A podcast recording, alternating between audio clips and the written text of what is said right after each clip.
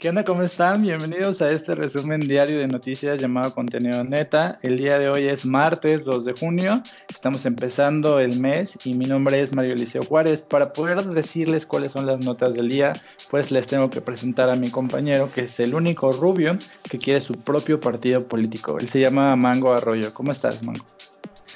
Hola Mario, ¿cómo estás? Espero que estés muy bien. ¿Te imaginas si consiguiera hacer un partido político y que me lanzara, tal vez no a la presidencia Mario, pero sí a una gobernación o a una presidencia municipal? Oh, imagínate, no ni siquiera sé cómo es, sería mi eslogan, sería como de brilla con todo.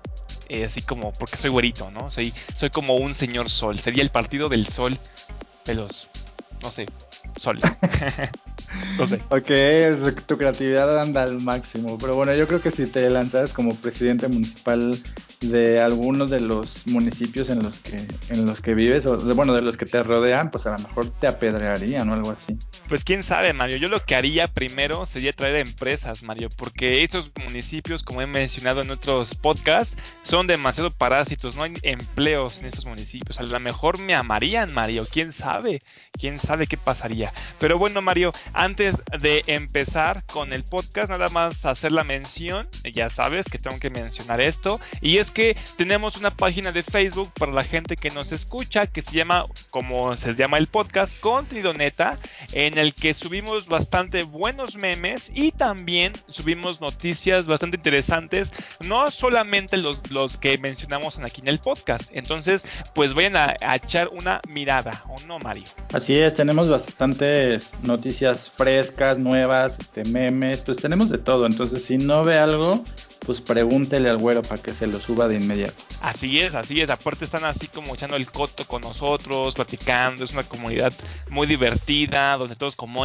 todos comentan, todos les dan like, todos están como, jajaja, ja, es no manches lo que subieron ahorita, ¿no? Uy, está muy divertido, muy explosivo. Entonces yo que ustedes entraba porque se lo están perdiendo. Ahorita que estamos en pandemia, pues hay que aprovechar todas estas diversiones, Mario. Así es, y pues bueno, yo traigo esta primera noticia más como que forzadamente porque el día de ayer estábamos hablando precisamente de Anonymous y pues eh, aquí había una nota que mencionaba como las cosas que Anonymous ha hecho en México, así como para que no creas que es algo nada más contra Estados Unidos o que Anonymous tiene nada más como este enemigo público jurado, sino que tiene varios y que hace como labor eh, activista dentro de varios países, pues te traigo cinco historias que Anonymous tiene en México, que la verdad es que algunas son medio aburridas, solamente hay alguna que otra que, que sí son muy interesantes, pero pues si tú te preguntabas qué es lo que ha hecho Anonymous en México, pues aquí hay cinco cosas que ha hecho esta eh, red o esta colectividad de hackers que se dedican pues a molestar al, gobierno. Eh, la primera cosa que ha hecho Anonymous en México es la guerra contra la corrupción o esta, esta parte donde en el 2011 Anonymous lanzó un comunicado a la población mexicana para que se uniera en la guerra contra la corrupción. Y pues aquí realmente fue algo más así como propagandístico, no fue que hiciera como un acto así como terrorífico en contra del gobierno, sino nada más como que invitó a la gente a que no fuera como, no participara dentro de la dinámica de la corrupción y escribió algo así como sin contemplaciones a todos los organismos gubernamentales de México, porque ya van varios sexenios donde los dirigentes se olvidaron del pueblo y pues los activistas en este caso pues se dedicaron a difundir estos mensajes para que la gente pues dejara de, de participar en esto. Entonces este pues sí está medio chafón. Luego viene uno que es mi favorito, que es eh, Anónimos contra los Zetas, porque aquí hay algo que, es como muy curioso, porque resulta que los Zetas eh, secuestraron a uno de los activistas de Anonymous en México, o sea, literalmente lo agarraron y, y lo, le dieron un levantón. Y pues Anonymous salió a decir que eh, si los Zetas no liberaban a su compañero, iban a revelar información que tenía que ver con las operaciones de este cartel eh, y las, las, relaciones que tenían los Zetas con empresarios, políticos y policías y hasta militares. Entonces esta historia de Anonymous en México es mi favorita porque después de que Anonymous los amenazó, los Zetas sí liberaron a su compañero, entonces lograron su cometido y pues lo hicieron a base de pura amenaza limpia.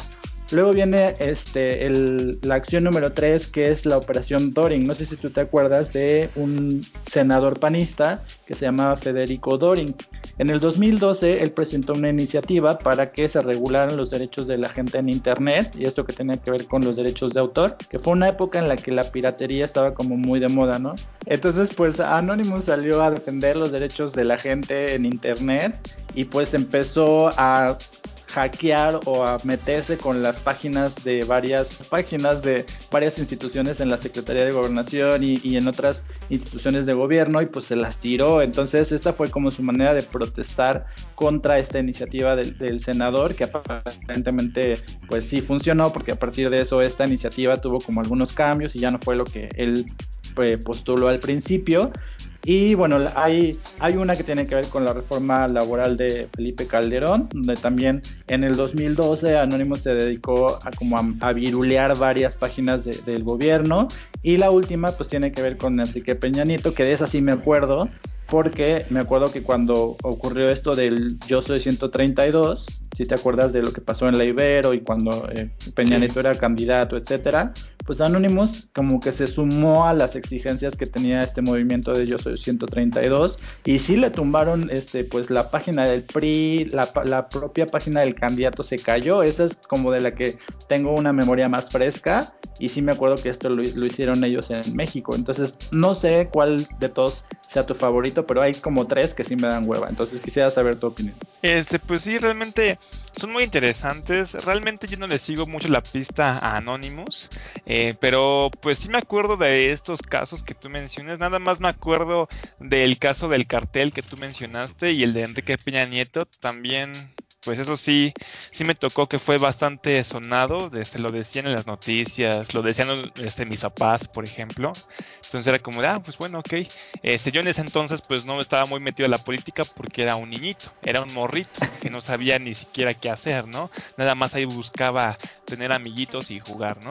Este, pero pues sí, sí ha hecho cosas bastante interesantes. Eso de la, la, ley de, de laboral, de Felipe Calderón, pues sí, la verdad sí se pasó de lanza a Felipe Calderón porque nos quitó bastante a los trabajadores, pues sí nos quitó mucho muchas prestaciones que teníamos, o bueno, mucho, no, no, no prestaciones, sino más bien eh, derechos que tenían los trabajadores, como son los tiempos extras, ¿no? Nosotros aquí en, en, México no existen o muy pocas empresas eh, te dan tiempo extra, ¿no? Entonces, pues sí, son cosas que, pues nos han quitado bastante. Y esto de Anonymous, no sé, Mario, se me hace bastante extraño. O sea, siento que como tú mencionas es más propagandístico. Y curiosamente estaba viendo que Netflix iba a sacar eh, una serie acerca de esto. Entonces, no sé, esta suena como propaganda para esta nueva serie que va a sacar Netflix, Mario. Pues es que esto te lo estoy trayendo precisamente porque a raíz de lo que pasó del video y de todo lo que ha pasado con Anónimos Internacional, digamos,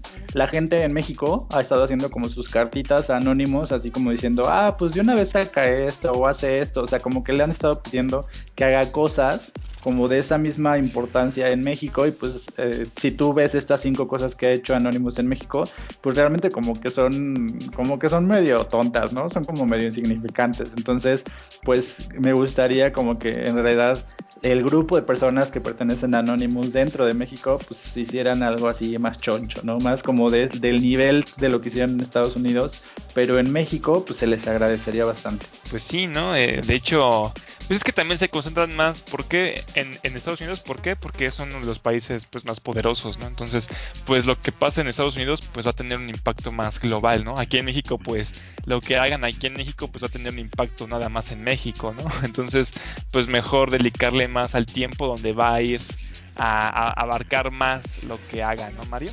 Claro, pero al final de cuentas es como una asociación de hackers que está como en contra del sistema, ¿no? Entonces, pues que se vayan contra cualquier sistema está bien y pues hay que leer las peticiones que le hace la gente anónimos en México para poder reírse un rato y ver exactamente qué es lo que pide el pueblo eh, mexicano. Ah, eso suena bastante divertido, esas peticiones. ¿Dónde las puedo encontrar, Mario? Eh, pues las puedes ver en línea y en contenido neta seguramente habrá algunas esta semana para que puedas checarlas. Ah, perfecto. Entonces, con gusto voy a ir a Contenido Neta, la mejor página de noticias del mundo, y lo voy a ir a ver, Mario. Entonces, bueno, pues yo quiero dar una mala noticia. Yo sé que era súper fan de estos actores antaños, de este cine. Entonces, pues te voy a decir que desgraciadamente falleció hoy el actor Héctor Suárez a los 81 años de edad. ¿Tú qué opinas de Héctor Suárez antes de continuar, Mario? Pues Héctor Suárez es uno de los comediantes este, clave en el desarrollo precisamente de la comedia mexicana, pero él tiene una singularidad que es que él nunca permitió que nadie eh, lo humillara, le dijera, lo criticara, porque él tenía un punto de vista muy político y utilizaba la comedia precisamente para atacar al gobierno, para siempre criticar lo que hacía el gobierno, sea quien sea. Entonces, muchas veces, por ejemplo, cuando estaba en Televisa, eh, le prohibieron que trabajara en otros lugares y a él le valía, o sea, él hacía lo que quería y estaba como todo el tiempo en contra de la autoridad, ¿sabes? Entonces sus personajes estaban hechos como para criticar la autoridad y siempre estaban hechos como con esta parte de, del pueblo, como que hablaba de personas comunes, ¿no? De oficios y todo eso. Era un tipo bastante este, agradable, pero aparte también tenía una conciencia política que lo distinguía bastante.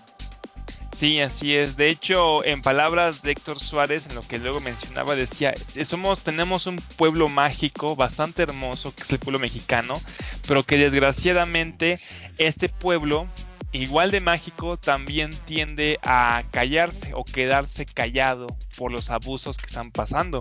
Y como menciona mi compañero Mario, efectivamente este Héctor Suárez pues siempre se metió contra estas este, personas, siempre fue crítico a políticos, siempre estuvo también en contra de Carlos Salinas cuando fue su sexenio, eh, también le dijo algunas cosas a Emilio Azcárraga y pues realmente es los pocos actores que pues realmente sí tenía un buen talento. Ah, una de las películas que yo puedo mencionar es Lagunilla, mi barrio, donde pues las recomiendo, la pueden eh, ver y ahí pueden observar una, una, una actuación de él donde es una película bastante trágica, pero que al mismo tiempo te puede llevar a la comedia de forma natural, como que lo sientes normal, ¿no? Entonces es una persona que te podía dar esas dos sensaciones y las sentías de verdad, realmente te daba risa y al mismo tiempo también lo sentías.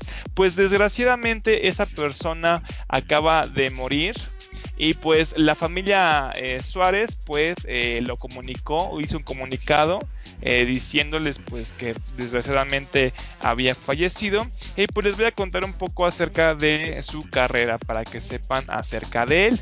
Y es que Suárez inició su carrera en el teatro en la década de 1960. Como te dije, Mario ya es de estos pocos actores que, que daba México, que eran los clásicos, que eran las personas que hicieron escuela, que enseñaron a estos actores modernos que tenemos actualmente y pues que tenían talento, ¿no? Que sí tenían realmente talento y pues que desgraciadamente ya se están yendo. Y es muy feo, Mario. Antes de continuar, ¿por qué? Porque se están muriendo en una etapa bastante pues horrible porque no pueden salir, no podían salir, no podían ver el mundo tanto como quisieran, podían este, visitar a sus amigos, no podían ver las cosas que ellos querían y pues terminan falleciendo en un mundo que estaba encerrado o aislado, ¿no?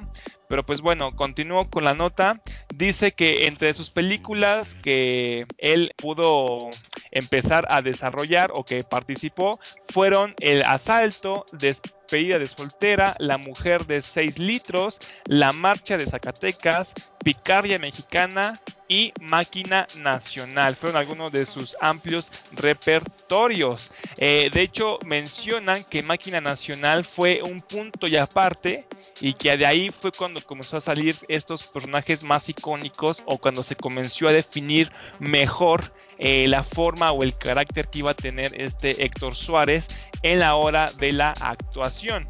Entonces también menciono que como actor también destacó en el ámbito de las telenovelas. Eh, salió en la Una Segunda Oportunidad, Velo de Novia y Gotita de Amor. Este personaje, como menciona Mario, es una persona que también se dedicó mucho a la comedia. Entonces, pues también le dio bastante oportunidad a todo esto de la eh, stand-up. Eh, hizo stand-up por mucho tiempo. Entonces, pues no le fue mal, pero tampoco eh, digamos que le fue este, muy bien, pero pues realmente sí estaba obteniendo buenas ganancias. Afortunadamente fue de esos actores que al final ya no conseguía trabajo, ya no lo contrataban, le quitaron todos estos contratos, por lo mismo que era muy crítico, por lo mismo que no, como dice Mario, no era dejado ante todas estas cosas que pasaban en el país. Entonces, pues le dejaron de contratar, pero al final, pues pudo vivir bien por todo lo que ganó, supo mantener bien o, organizar bien el dinero que tenía Mario. Entonces, pues al final, eh, en la llegada de su muerte, pues este señor no piensen que fue por coronavirus, sino porque ya estaba sufriendo eh, de un cáncer que ya este, lo había estado perjudicando desde hace ya bastante tiempo y pues al final terminó venciéndole el cáncer. ¿Cómo ves Mario todo esto? Pues sí, es una pena porque a mi parecer era uno de los comediantes más talentosos que, que tenía México en la historia reciente y pues no, no hay como otro igual a él, o sea, la, la mayoría de los comediantes mexicanos eh, de su época, pues hacen comedia como de esta comedia simplona y él tenía este, este rasgo que era como que hacía una comedia política, entonces yo creo que su pérdida pues es irreparable y pues no sé si, si su hijo vaya a seguir sus pasos, creo que no, pero pues qué lástima que se haya ido. Sí, así es. Y pues nada más, este, en palabras de lo que dijo él, que mostraba un profundo respeto a la muerte o que nunca mostró un miedo a la muerte, eh, comentó en algún momento a este Héctor Suárez lo siguiente. Dice, no tengo miedo a la muerte, estoy preparado para irme en el momento en el que me lo pida Dios. A lo que le tengo miedo, terror y pavor es a dejar mi nena de 8 años, a mi joven de 21 años y a mi esposa, que desde aquí agradezco a esa mujer que me cuida, me procura, me alimenta, me protege, me soba. De Dios te bendiga, que Dios te bendiga, Sarita linda de mi vida. De igual forma, Suárez también agradeció a Landa quien corrió con todos los gastos de sus operaciones antes de su eh, fallecimiento. Bueno, eso fue también cuando le fueron este, pronosticado o cuando le dijeron que tenía más bien cáncer. Y pues anda, gracias a Anda, pues pudo también este, cobrar o pagar todos estos gastos que tuvo que hacer por medio de operaciones y por medio de tratamientos contra este cáncer, Mario. Pues sí, si ustedes tienen la oportunidad de ver este, este roast que le hizo Comedy Central a, Héctor Suárez, es muy divertido y a lo mejor es una de sus últimas participaciones en televisión, entonces búsquenlo y vean este, pues lo, lo buen comediante que era. Y pues yo te voy a contar una nota que viene de, de, Milenio y que tiene que ver con uno de los bancos que son de los bancos más importantes del mundo y que eh, en México es eh, el banco más antiguo, el más representativo y que hasta hace poco era pues el Banco Nacional de México y que ahora ya, ya no es, pero que cumple el día de hoy 136 años. Entonces, pues esta es la historia de Citibanamex, que yo voy a llamar Banamex y me vale porque yo no le pienso llamar Citibanamex. Eh, y este banco es el, tercer banco con mayor presencia en el país actualmente. Eh, al cierre del de primer trimestre de este año tenía una cartera de 722 millones de pesos y tiene más de 23 millones de clientes, al igual que 36 mil empleados. Estos son datos que vienen como en esta descripción de toda la historia del banco. Y pues Banamex fue fundado en 1884, dos años después de eso emitió sus primeros cheques, o sea, imagínate, los años 1800 era como de los primeros bancos que había en el país. Eh, tuvo una de las primeras bóvedas de valores en sus oficinas centrales, o sea, fue como de los primeros bancos, bancos que tenían estas bóvedas para guardar dinero y también fue uno de los primeros bancos en América Latina en tener una oficina en Nueva York. O sea que fue como pionero en todo esta, este mundo de, la banca. Eh, entre 1925 y 1934 se denominó o adquirió este nombre con el que todos lo conocíamos, que era el Banco Nacional de México o Banamex. Y fue en 1968 cuando lanzó su primera tarjeta de crédito. Esto ya es como en la época más cercana. En 1972 fue el año en el que puso por primera vez un cajero automático o un cajero este, de estos que te atienden sin necesidad de que entres a la sucursal. Y en el 2011 eh, se integró, más bueno, es que el, el, periódico dice que se integró, pero en realidad fue adquirido, fue comprado por Citi, eh, que es un grupo financiero que es el más grande del mundo. Citi en realidad ha estado comprando como varios bancos en varios países de América Latina y pues en 2001 irremediablemente eh, adquirió Banamex y pues ahora es lo que se llama el City Banamex, que yo siempre llamaré Banamex. ¿Cómo ves? Yo cuando iba a trabajar, Mario, iba, iba a pertenecer a este banco, City Banamex, y pues yo creo que nadie le dice Banamex, ¿no? De hecho, creo que hasta hubo este una polémica en esto, ¿no? De que nadie le dice City Banamex, todos le decimos Banamex, ¿no? no nunca nos hemos acostumbrado a estos nombres. Así somos, siento yo que los mexicanos, es como mis papás cuando ven eh, un negocio de pizzas, por ejemplo, y ven el dibujo, por ejemplo, que sale un pizzero feliz, pues le comienzan a decir del nombre que ni siquiera se llama, ¿no? Porque tiene este, esta forma o este pizzero que es feliz, ¿no? Pero realmente la pizza se llama la pizza de Toño, ¿no? Algo así, pero es como que no respetamos normalmente los nombres, ¿no? También pasa con este banco de, ¿cómo se llama? BBVA, ¿no? Que es Bancomer, pero pues ya también se transformó a BBVA y nadie le dice BBVA realmente.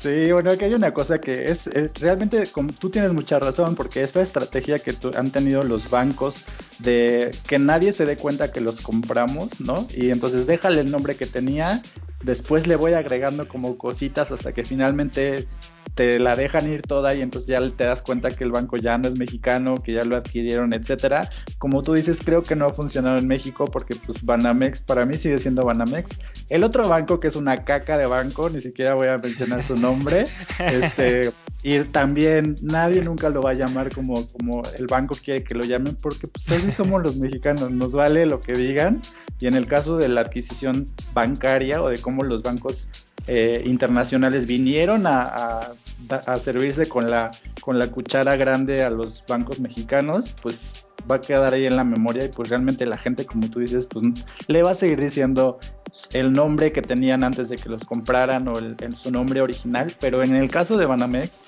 pues fue un poco más drástico, fue más doloroso, porque Banamex pues era el banco nacional, o sea, era el, primer banco, el banco más grande, era un banco que se sentía muy mexicano y pues que ahora huele como argentino, no sé.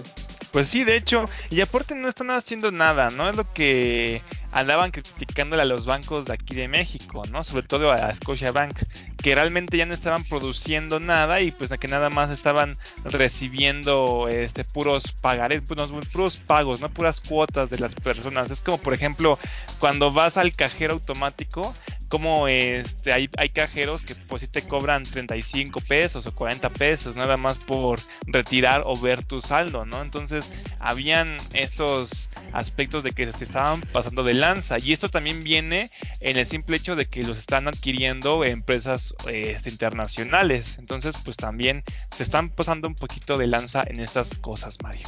Así es, pero bueno, estos datos vienen en el periódico Milenio, como te digo, y pues si quieren como conocer estas cifras de toda la historia de, acerca de este banco, pues chequenlo para que puedan ver eh, pues qué tal fue su transformación, su evolución y pues las palabras eh, del banco en estos 136 años, específicamente de, de su director general que es Manuel Romo, dicen que Banamex ha sabido vencer cada obstáculo, transformarse para enfrentar el cambio e innovar para alcanzar el futuro y que hoy en día están enfocados en tres prioridades, que centrar eh, su servicio, centrarse en su servicio, eh, promover la integración de, sus usuarios y fomentar la responsabilidad social de la empresa. Pero pues eso es lo que dice ahora el, nuevo dueño. Quién sabe, yo no soy cliente de este banco, pero pues si ustedes lo son, pues ya sabrán si en realidad está cumpliendo con esto. Sí, yo tampoco soy dueño, yo no dueño, ¿eh? Yo, tampoco soy cliente de este banco. Este, de hecho, yo donde, donde trabajo, la escuela donde trabajo, este, me pagan como si fuera ilegal, Mario, me pagan con efectivo. De hecho, así me dicen así como, ven, ven, ven rápido a la oficina, voy y ya me, me dan un sobrecito con mi dinero en efectivo, ¿no? Yo todo, todo de forma fuera, fuera de lo profesionalismo, ¿no? Entonces, yo tampoco soy cliente de este banco, me gustaría hacerlo ya por fin un trabajo decente y más formal, no que me estén pagando como ilegal, pero pues, pues vamos a ver realmente cómo es esto. Realmente mi hermano es, cliente de este banco y pues realmente no me ha dicho que sea tan mal banco, Mario. Pues sí, este, pues si ustedes son clientes de este banco, pues comenten o pongan ahí en sus comentarios en el Facebook qué tal los ha tratado este banco y jamás hablen del otro banco que es una porquería de banco y que no sirven absolutamente para nada. Es de color azul por si saben quién es.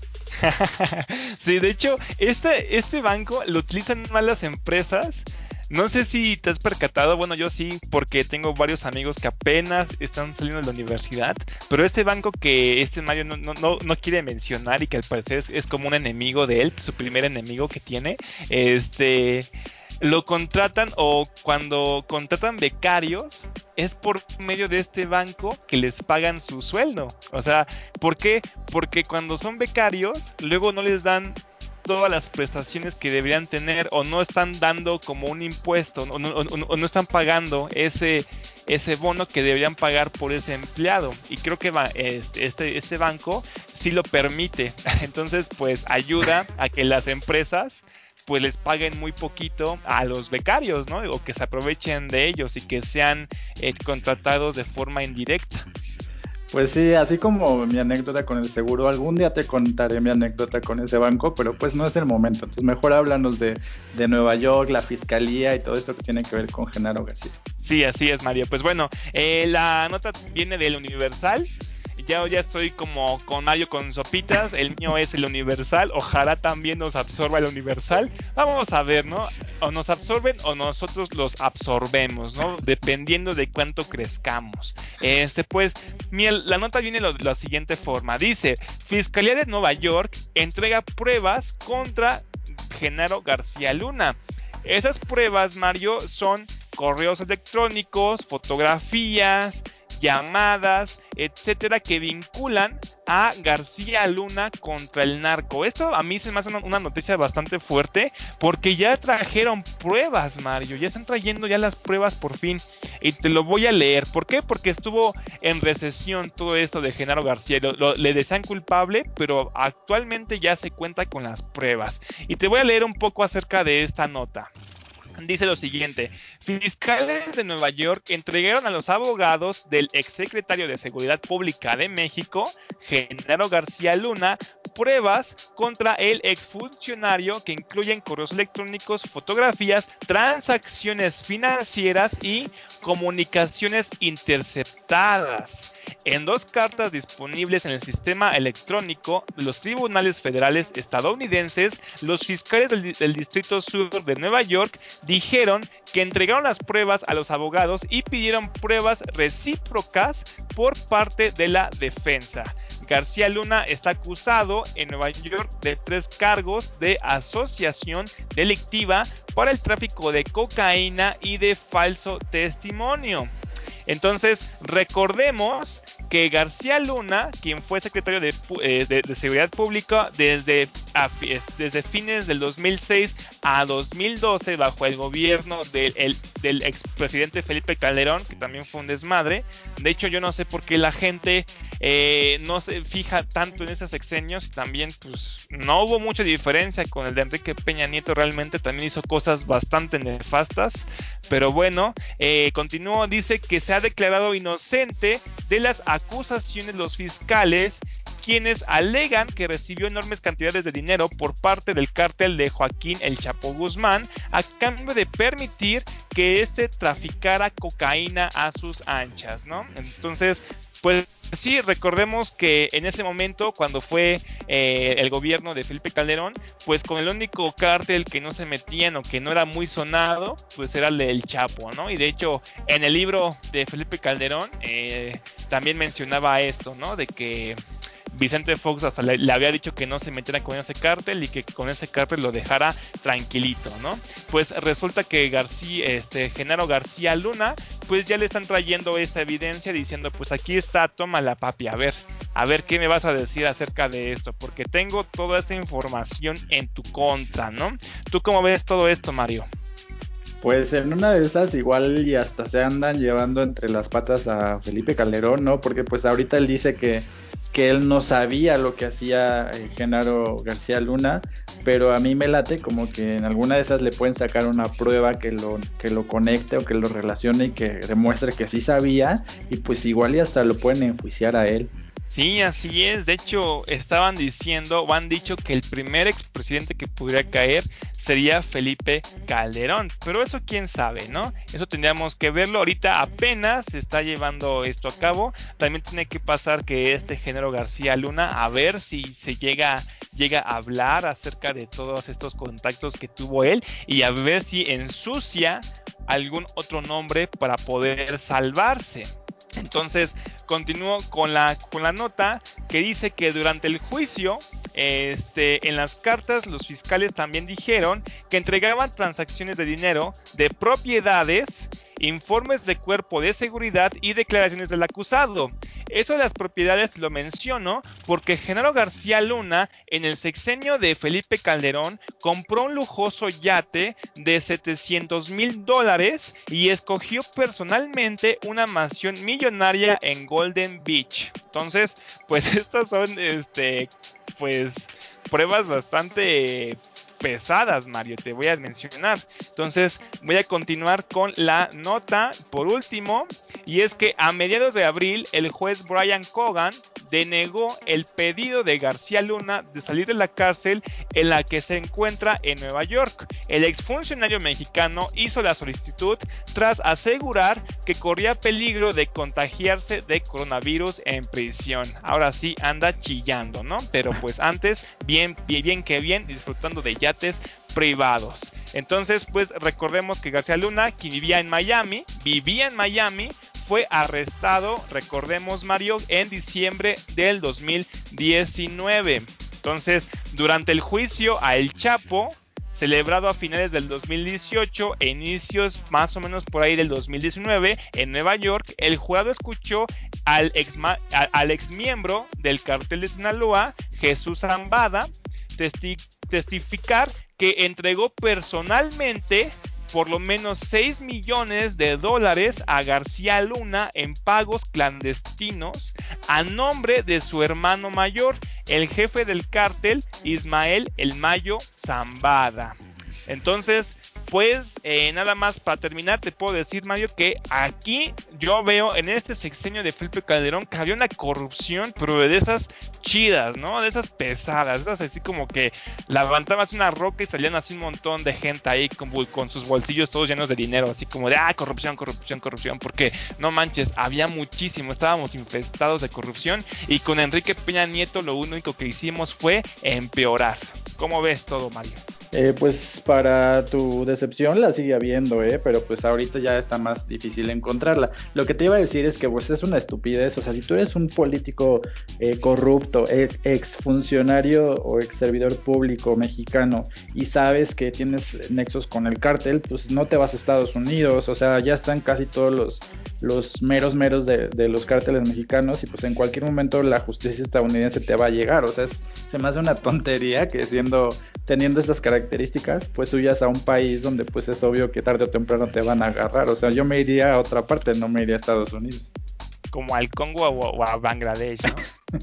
sí, algo así.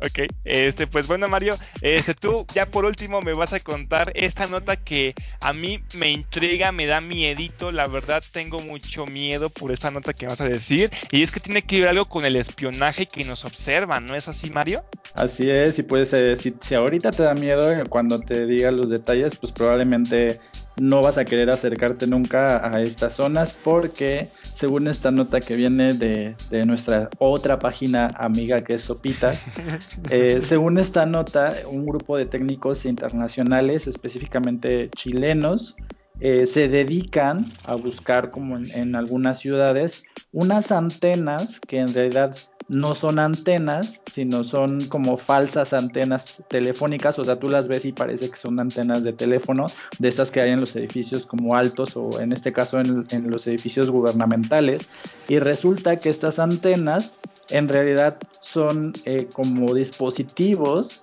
que pueden captar y, pueden robar la información de los teléfonos móviles. Entonces, estas que por fuera parecen antenas, cuando los teléfonos están cerca de ellas, tienen la capacidad de entrar en, tu teléfono y no solamente como ver todo lo que tienes, sino también extraer la información como mensajes, fotografías, este, números telefónicos, etcétera. Entonces, pues es una nota que a mí me, causa mucho escosor y que me, me, sorprende mucho porque de acuerdo con esta información, pues estas, estas pseudoantenas estarían puestas en zonas estratégicas donde se reúne la gente porque, o sea, no nada más le roban la información al que va pasando, sino su propósito específico es que cuando hay marchas o cuando hay manifestaciones en estas zonas, pues estas pseudoantenas funcionan como recopilando información de los que están en esa manifestación y pues obviamente pondrían al descubierto toda la información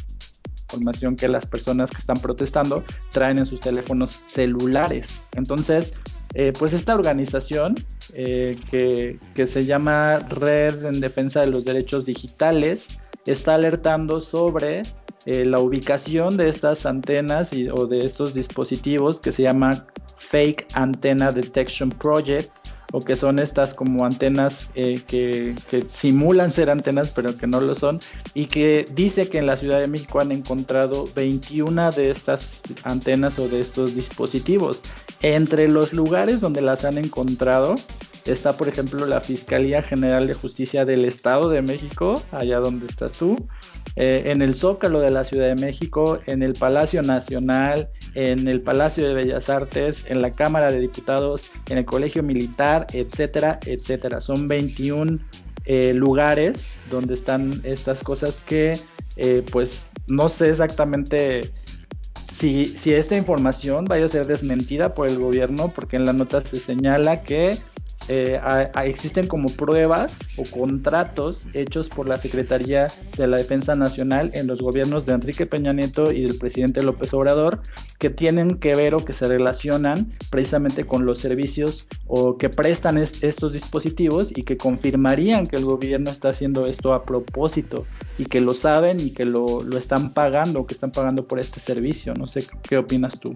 No, pues realmente sí da bastante miedo eso de que nos estén observando y más yo que soy yo más que yo estoy aquí en el estado de México Mario no manches tengo miedo tú porque estás como en el punto más alejado, ¿no? Tú estás ahí como en la parte oscura del país, pero yo estoy aquí en el, mero centro del país, Mario. Esto, eso me da bastante miedito. Y es que, mira, te voy a decir algo, Mario.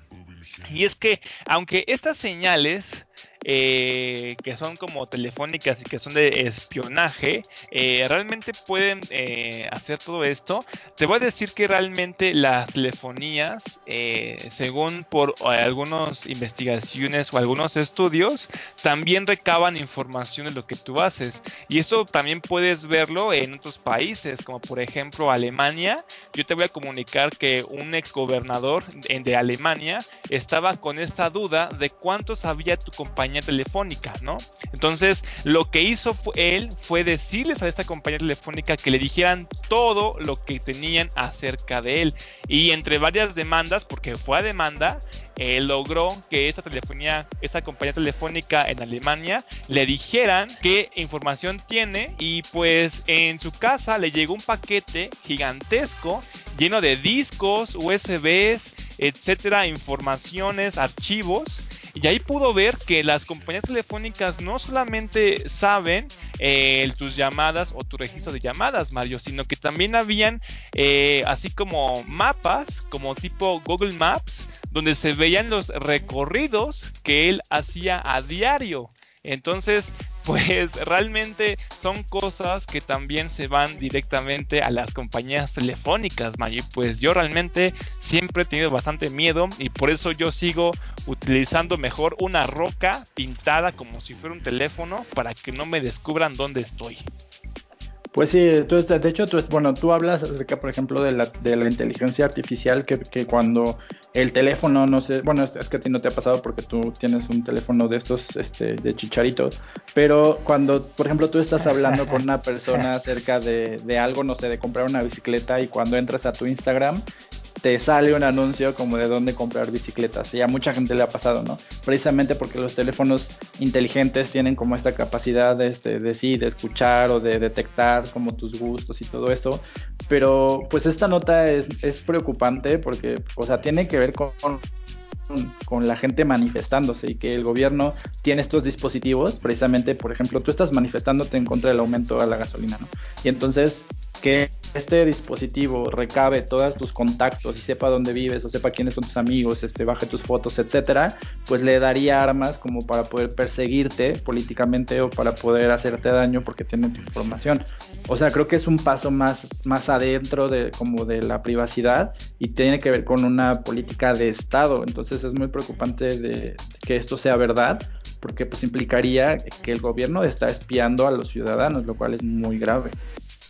Sí, de hecho el gobierno es el que menos debe hacerlo, pero pues yo creo que siempre, por eso vienen estas cosas, teorías conspiranoicas, ¿no? De hecho eso se da mucho también en Estados Unidos, ¿no? Que piensan o están viendo que realmente el gobierno todo lo está viendo, todo lo ve, ¿no? Y pues nos damos cuenta que no nada más existe en la ciencia, en la ciencia ficción, ¿no? O en las series donde siempre vemos esto de que el gobierno te vigila. Realmente, como dice Mario, podría ser verdad y podría pasar muy cerca de donde tú vives. Entonces, pues sí es preocupante que menciona, que menciona todo esto Mario, porque eh, como él menciona, imagínense que yo tengo ahí mi Super Mustang y me quiero ir a manifestar en las calles, en estas caravanas de carros y no voy a poder porque van a saber todos mis movimientos. Entonces, pues hay que tener mucho cuidado con todo esto, Mario. Para decirte que pues tengan eh, cuidado cuando vayan a estos, ya escucharon cuáles son, pues apaguen su teléfono por seguridad y que el nombre de, estos eh, dispositivos en inglés se llaman IMSI Catchers y pues que aparentan ser torres de telefonía y pues que en realidad no lo son. Ok, muchas gracias por decirlo. Ya cuando pase por una antena voy a apagar todo. Hasta voy a cerrar mis ojitos, Mario, para no poder verlos y que no jalen esta información de mi mente. Pues bueno, Mario, este, yo te traigo eh, ya por último, ya para cerrar este, este hermoso podcast. Eh, es un gusto más mío. Eh, yo quiero hablar de esta banda en particular y es porque en este año se cumplen los 40 años de esta banda. ¿Tú sabes de qué banda me refiero, Mario? Eh, pues según el guion es Joy Division, pero no tengo el gusto de conocerlo. Ok, sí, voy a hablar acerca de Joy Division. ¿Por qué? Porque se cumplen 40 años de esta banda, de que existió, y también se cumplen 40 años del vocalista que pues eh, desgraciadamente falleció, se, suicidó a la edad de 23 años, que se llama, el vocalista de Joy Division, se llama Ian Curtis. Esa persona eh, se terminó suicidando. Este y pues no dio mucho empuje a la banda. De hecho, esta banda lo que a mí me sorprende bastante es el pegue que ha tenido y que nada más duró cuatro años y que nada más tuvo dos discos o nada más produjo dos discos únicamente de esta banda. Ah, después ya sabemos la historia, después de que murió este Ian Curtis, pues los integrantes de Joy Division eh, formaron una nueva banda que se llamaba New Order, donde ya cantaba este, uno de estos miembros, que era Bernard Summer. Pero pues ahorita nos vamos a enfocar un poco más en Joy Division, porque al hacer New Order cambiaron por completo eh, su género, su estilo. Ya no eran un post-punk que era el que era Joy Division, sino que se volvieron un poquito más electro, ¿no? Era más electrónico en lo que estaban haciendo. Entonces, pues como mencioné, Joy Division es una banda que tuvo eh, un periodo de actividad de 1976 a 1980. Esta banda es de estas de bandas que son post-punk, que es un género, que son como eh, las bandas de The Cure, como Sioxy and the Vanishes, o también eh, estas bandas como Soviet and Soviet o The Human Tetris, ¿no? Este, la banda, eh, por sentido de este 40 aniversario, eh, hizo un concierto en vivo eh, que se podría disfrutar por 24 horas tocando las canciones de Joy Division y pues obviamente también las canciones de New Order, ¿no? Para pues aprovechar que estaban ahí. Yo te quiero comentar un poco acerca, Mario, de que pues ya como ya se cumplen esos 40 años, no nada más la banda, sino también de, de Ian Curtis, yo te quiero platicar un poco quién era Ian Curtis, Mario, porque murió bastante joven, murió a los 23 años, eso es una edad muy próxima a la que yo tengo, entonces pues te voy a contar un poco el por qué fue este suicidio. Y es que resulta que esta persona, aparte de ser muy depresiva, sufría eh, esos ataques epilépticos, era una persona epiléptica. Entonces, aparte de ser depresivo, sufría esos ataques de forma simultánea o lo hacía de forma pues muy, este, muy este, frecuente. Entonces era ya tal el grado en que luego terminaba convulsionándose en el escenario, Mario, imagínate. Entonces estaba cantando él en el escenario y pues terminaba convulsionándose. Y lo cual era eh, tal vez una chistoso, pero esta persona, eh, Ian Curtis, cuando cantaba o estaba en el escenario, tenía este paso o hacía un baile que era como un baile epiléptico, o sea, como que se estaba moviendo, cuando cantaba se movía como si se estuviera convulsionando. Entonces, había veces en que las personas no sabían si estaba bailando como esa esta faceta que hacía o este show que él daba o si realmente se estaba uno o, pues si era verdad o era falso esta convulsión que estaba teniendo. Habían veces en las que sí era era verdad y en las que se sentía tan mal que hubo muchos shows que ni siquiera pudo terminar y que terminó dejándolo a mitad del camino. O sea, al fin, a, mitad del concierto lo terminaba dejando y no le importaba que los fans estuvieran ahí esperando. Ya nunca más regresaba a cantar. Entonces, hay una película muy buena de Joy Division que, que retratan este, la vida un poco más del cantante, que se las voy a decir cómo se llama. Se llama Control y habla un poquito más acerca de toda esta faceta del cantante y de qué pasó, qué fue lo que pasó por todo este esta historia que tuvo bastante pues depresiva. Y pues nada más eh, comentarles que eh, pues es de dominio público que cuando Ian Curtis se suicidó fue eh, escuchando una canción de Iggy Pop llamado The Idiot. Esto afectó bastante a la banda, Mario, porque justamente estaba entrando a esa popularidad la banda de Joy Division. Sus compañeros estaban muy emocionados, muy extasiados porque estaban teniendo éxito. Y pues el único que se sentía mal era Ian Curtis. Aquí yo lo que menciono es que sus compañeros nunca le,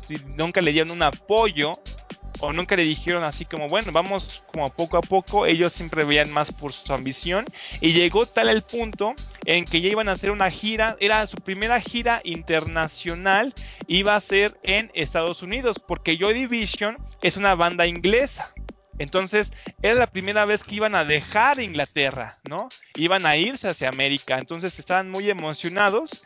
Eh, Ian Curtis les decía que se aguantaran porque se sentían muy mal y pues a ellos no les importó no les importó nada, ellos querían seguir con toda esta gira que estaban teniendo y pues al final, ¿qué causó todo esto? Pues terminó suicidándose y pues obviamente este, no terminaron yendo a esta gira y pues la banda terminó separándose, ¿no? Entonces, ¿tú cómo ves todo esto? ¿Tú que apenas estás escuchando esta historia y que apenas escuchas de esta banda, Mario? Eh, pues no, la verdad es que no sé qué decirte porque no sé quiénes son, pero estoy viendo los títulos de las canciones, entonces prometo escuchar alguna de ellas para poder saber eh, qué tocan. Seguramente habrá alguna canción que sea como emblemática o conocida popularmente, pero de momento pues, no te puedo decir nada porque no sé quiénes son.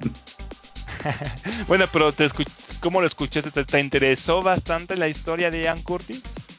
Pues suena como a todas las, las bandas este, de esa época, ¿no? Como que todas, si no me equivoco, todos los grupos que pertenecen como a esos géneros o a ese género son, tienen como, historias así, ¿no? medio catastróficas, medio oscuras, pero pues tendré que escuchar su música para saber de qué van ellos o cómo, por qué se relacionan con, con The Cure y todo esto. Sí, de hecho, eh, esta banda tiene este movimiento post-punk. ¿Por qué es post? Porque fueron basados o surgieron después de todo este movimiento punk que pues tú sabes que comenzó a originar esta banda súper famosa llamada los Sex Pistols, ¿no? Entonces por influencia de esta banda, eh, los integrantes de Joy Division eh, hicieron su propia banda y pues les gustaba esta idea del punk porque en palabras de ellos decía, destruyó el mito de ser una estrella de pop, los músicos siendo un tipo de dios que tienes que adorar. Bueno, irónicamente eso pues terminó pasando con Joy Division, terminó siendo también una, estrella popular todo esto porque se hizo popular la banda, este, pero eh, es algo interesante de escuchar si les interesa la historia de la música. Pues bueno, este prometo escuchar alguno de sus álbumes y pues a la siguiente, en el siguiente episodio, pues te voy a hablar de Cristina Aguilera o algo así para que me agarres igual que tú. de Gloria Trevi, ¿no? Me solté el pues, café y yo me vestiré. Ok, ya. ok, Mario, está bien. Pues antes de, despedirnos, eh, nada más informarles a las personas que pues gracias otra vez por el apoyo que nos han brindado eh, por todo lo del podcast. Ya somos actualmente en Facebook. Somos 854 personas en el podcast. No sé cuántas seamos. Este, pero pues ya hemos aumentado. A mí, a mí lo que me importa mucho y también a Mario es que estamos aumentando, ¿no? No, que estamos decreciendo, sino que realmente estamos aumentando en número. Y eso es algo increíble y que realmente nada más está logrando por ustedes, porque recuerden que esto Mario y yo lo hacíamos o lo hacemos por gustos, porque nos, nos gusta realmente estarles como compartiendo toda esta información de una forma amena, porque actualmente pues, ya no sabes realmente quién es la verdad y quién tiene eh, algo falso, ¿no, Mario? Así es, y pues la gente eh, se pregunta qué vas a hacer cuando la página llegue a los, a los mil seguidores y pues yo te recomendaría que vayas pensando cómo, cómo vas a retribuirle a todas esas personas eh, que lleguemos a los mil seguidores en Facebook. Pues a lo mejor una fiesta, ¿no? Del Zoom, así como una fiesta virtual, ¿no? no, yo creo que después de la pandemia la gente va a estar harta del Zoom, pero pues bueno, algo pensaremos para poder hacerlo, ¿no? Pues sí, a lo mejor cuando acabe la pandemia, y ya pasamos los mil, a lo mejor hacemos una fiesta y todos los que estén suscritos a nuestro canal pueden ir. Casa de Mario, ya saben. pues no, en mi casa no creo. Pero bueno, este, no sé, este, si tú tienes alguien a quien espiar o si tienes alguna, alguna página de internet que quieras hackear para que puedas hacerlo terminando este episodio. Este, pues no, no, simplemente ahorita no, no, es, no, es que si, si que una página me voy a ver muy anónimos, ¿no? Me va a comenzar a crecer una máscara blanca y pues la verdad sí me gusta mi cara, Mario, para que en, lugar de eso, pues la esté, este, reemplazando, pues prefiero mi carita, toda bella y hermosa y coqueta. Sí, sí es cierto. Entonces, pues te dejo para que nos veamos en el episodio de mañana y pues traer más noticias bien bonitas como las del día de hoy. Así es, pues bueno Mario, te dejo, nos vemos y nos escuchamos el día de mañana, también los escucha, un abrazo y nos vemos, bye. Bye.